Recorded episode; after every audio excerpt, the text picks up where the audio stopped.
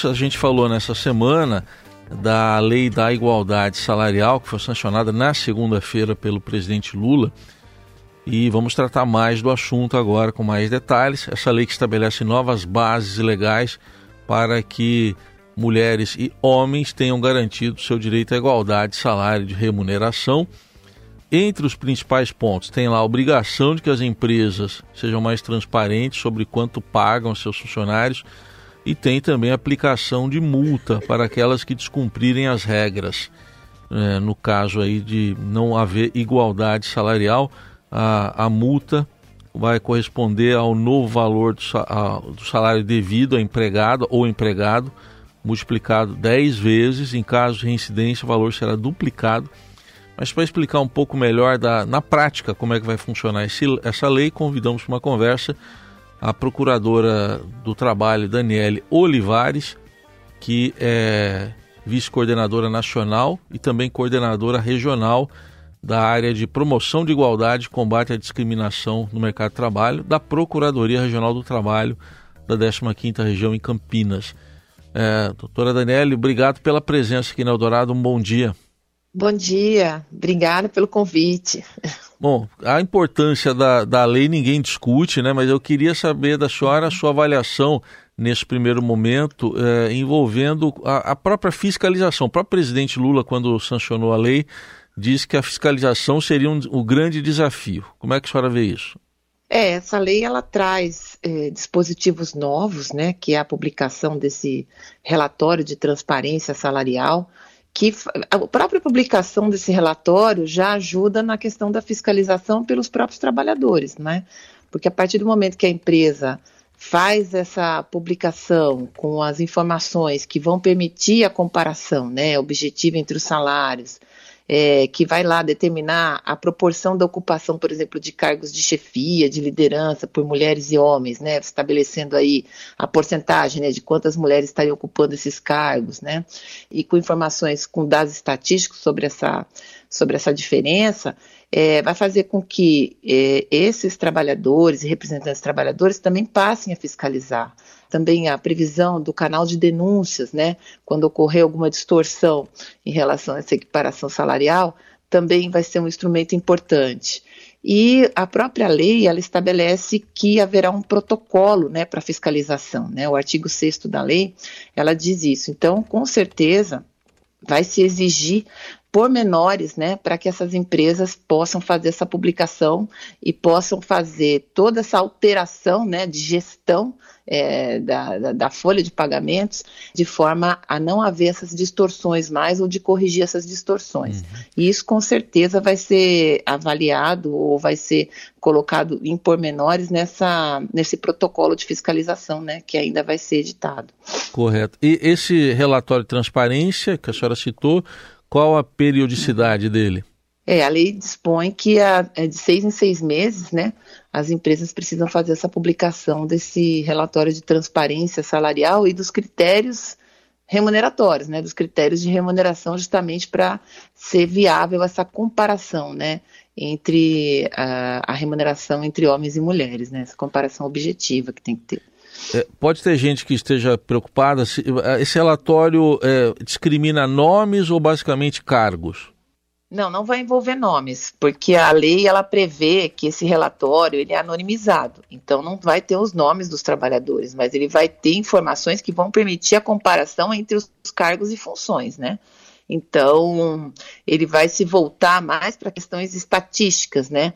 E para aquelas discriminações que a gente chama de indireta, porque a partir do momento que a gente verifica e compara é, dois cargos ou cargos de chefia em que possa haver alguma distorção, a, haverá a possibilidade da correção dessa distorção, né, através de um plano de um plano de ação, né, que a própria lei também prevê que as empresas vão ter que, que, que fazer, né, para mitigar a desigualdade, com metas, estabelecimento de prazos, né, para de fato ir corrigindo essa distorção. É, esse relatório, se não me engano, é para empresas com 100 ou mais empregados, né, doutora? Para as que têm menos, uh, como é que seria o procedimento? Não, a lei ela não obriga empresas é, com menos de 100 funcionários, né? Essa lei ela é voltada para as empresas médias e grande, de grande porte, né?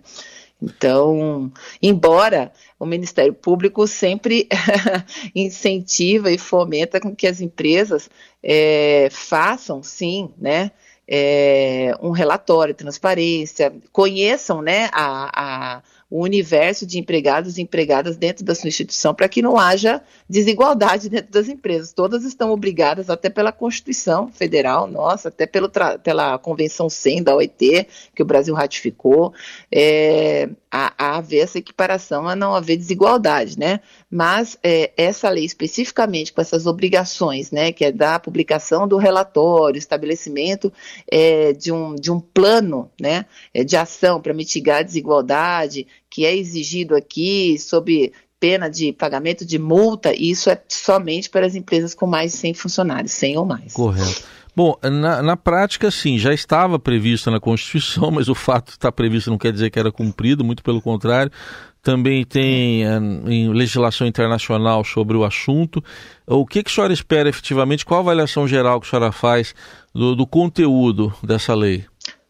Então, a avaliação é muito positiva. Eu acho que isso é um grande passo para a igualdade entre homens e mulheres no mercado de trabalho, porque à medida em que, em que há transparência, né, esse mecanismo de transparência salarial, em que possa haver um controle da sociedade em relação a essa política salarial das empresas e a exigência desse plano de ação né, para mitigar é, possíveis desigualdades encontradas naquela, naquelas na, nas empresas, com meta e com prazo para que de fato haja efetividade para que não haja mais essa desigualdade, isso é um grande avanço, porque vai mudar a forma de gestão né, dessas empresas. Então, eu acho que isso é um, realmente é um grande passo. É lógico que isso é, é, não é não é só isso que tem que acontecer, né? Porque a gente sabe que a desigualdade entre homens e mulheres no mercado de trabalho ela tem base numa cultura que a gente tem patriarcal, machista, de divisão sexual é, de, do trabalho, não é? Então a gente sabe que tem outros fatores né, que impactam no, no, mercado de trabalho da mulher. Mas essa lei, de fato, ela traz um grande avanço nesse sentido, porque ela vai fazer com que as empresas é, percebam e saibam onde existe a desigualdade e que façam planos para mitigar isso. Então, acho que vai ser bem importante. Sim. É, bom, a gente está falando basicamente de igualdade envolvendo gênero. Agora, o que, que a lei fala também, doutora Daniela, sobre raça, etnia, origem, até mesmo idade, isso está contemplado na lei também?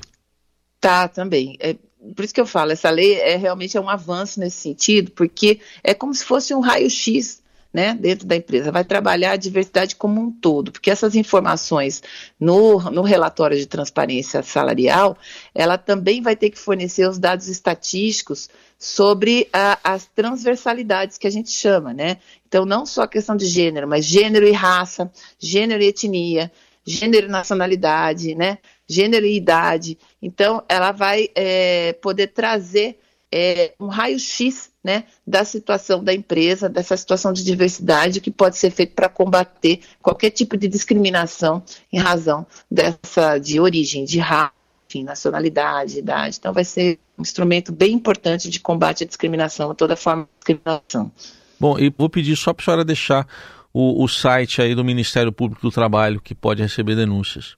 É www.prt15.mpt.mp.br. Esse pode, é o site aqui. A senhora pode repetir, por favor? www.prt15.mpt.mp.br. Muito bem.